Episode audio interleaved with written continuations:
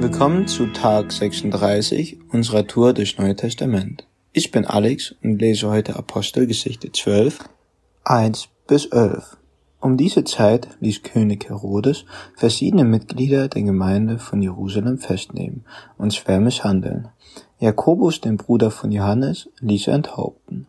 Als er merkte, dass dies den Juden gefiel, ging er noch einen Schritt weiter und ließ auch Petrus gefangen nehmen, gerade in den Tagen des Passafest. Petrus wurde ins Gefängnis gebracht, zu seiner Bewachung wurden vier Gruppen zu, zu vier Soldaten abgestellt, die einander ablösen sollten. Herodes wollte ihm nach dem Fest vor allem Volk den Prozess machen.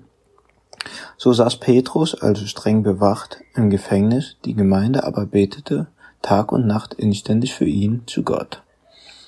In der Nacht bevor Herodes ihn vor Gericht stellen wollte, schlief Petrus zwischen zwei der Wachsoldaten mit Ketten an sie gefesselt.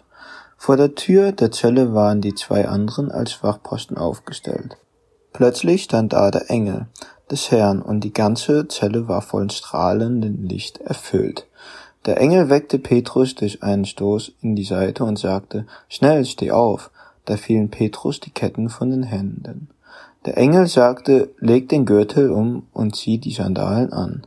Petrus tat es, und der Engel sagte, wirf dir den Mantel um und komm mit.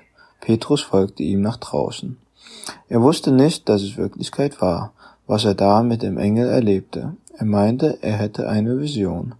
Sie kamen ungehindert am ersten der Wachposten vorbei, ebenso am zweiten, und standen schließlich vor dem eisernen Tor, das in die Stadt führte.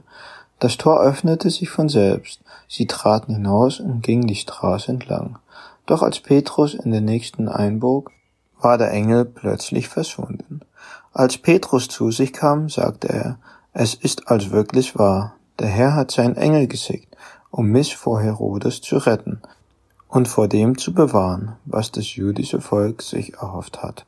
Ich weiß nicht, wie es dir geht, wenn du den Text hörst, ob du erstmal denkst, wow, es ist krass und äh, was alles durch Gebet bewirken kann, oder ob du sagst, ja, es kann sein, aber vielleicht war es auch gar nicht so und äh, vielleicht hast du Zweifel an diesem Text, aber ich will dir eins sagen, Gebet ist so so powerful und einfach so so wirksam und wenn wir einfach inständig für Personen beten und äh, einfach unsere Gebetsanliegen vor Gott bringen, bin ich der festen Überzeugung, dass Gott es gut mit uns meint und äh, die Gebetsanliegen auch wirklich erfüllen will. Und das ist einfach so stark, einfach in der Gewissheit zu leben und darauf zu vertrauen, dass, dass Gott Gebet hört, dass, dass du einfach mit allem, was, was du hast, so zu ihm kommen kannst, dass, dass er dich trägt, dass, dass er dir zuhört, dass, dass der König aller Könige einfach ein offenes Ohr immer für dich hat und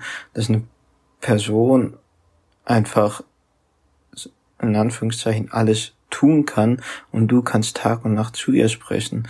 Das bedeutet für mich Gebet und äh, ich, ich freue mich jedes Mal, wenn ich, wenn ich bete, wenn ich, wenn ich zu Gott rede, was, was mir auf dem Herzen liegt. Und ich spüre einfach immer wieder, wie ich, wie es mir einfach so direkt danach einfach besser geht. Und ich weiß nicht, ob du irgendwie eine feste Gebetszeit hast oder so. Auf jeden Fall will ich dich dazu ermutigen, eine feste Gebetszeit zu haben. Und, und wir lesen in dem Text, wie, wie die Gemeinde für Paulus Tag und Nacht betete.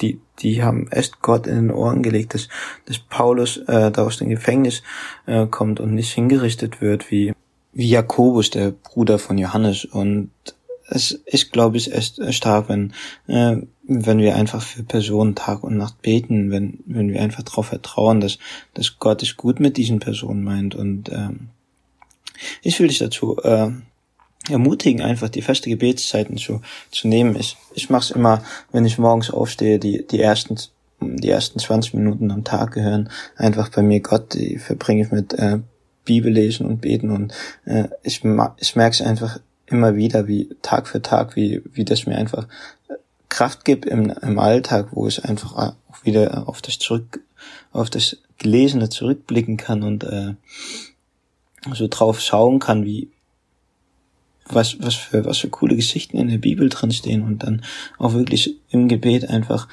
Gott in den Ohren zu legen, was, was dir auf dem Herzen liegt, wo deine Herausforderungen heute am Tag sind, aber auch äh, wirklich mit Dank ihm zu preisen und, und ich weiß nicht, wie es dir gerade geht, ob, ob es dir gerade echt gut geht oder ob es dir schlecht geht, aber ich habe gemerkt, dass, dass wenn, dass, dass wenn es mir gut geht, ist meine Gebetszeit dann nicht so stark ist, wie wenn es mir schlecht geht, aber ich will dich da ermutigen, weil, weil ich habe Erfahrungen daraus geschlossen, dass, dass wenn, wenn man eine regelmäßige Gebetszeit hat, dass, dass sich das auf jeden Fall auswirken wird auf, der, auf deine schlechte Zeiten, dass, dass du dann immer weißt, da ist ein Ankerpunkt, da, da kann ich Gott begegnen und äh, das ist einfach so ein fester Bestandteil von meinem Tag und das feiere ich echt ein Gebet, dass, dass wir darauf hoffen können, dass Gott es erhört und äh, es Gott Gebete erhört und ich bin immer wieder fasziniert von von unserem Mutmacher, wenn wir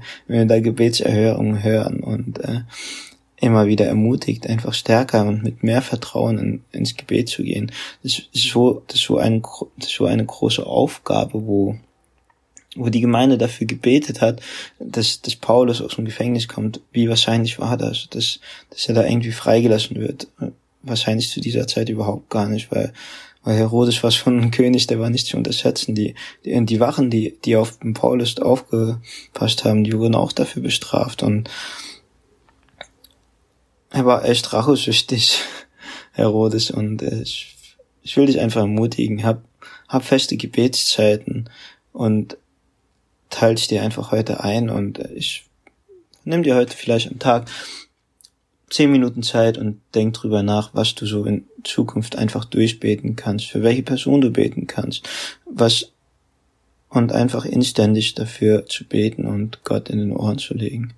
Und jetzt wünsche dir noch einen schönen Tag und sei gesegnet.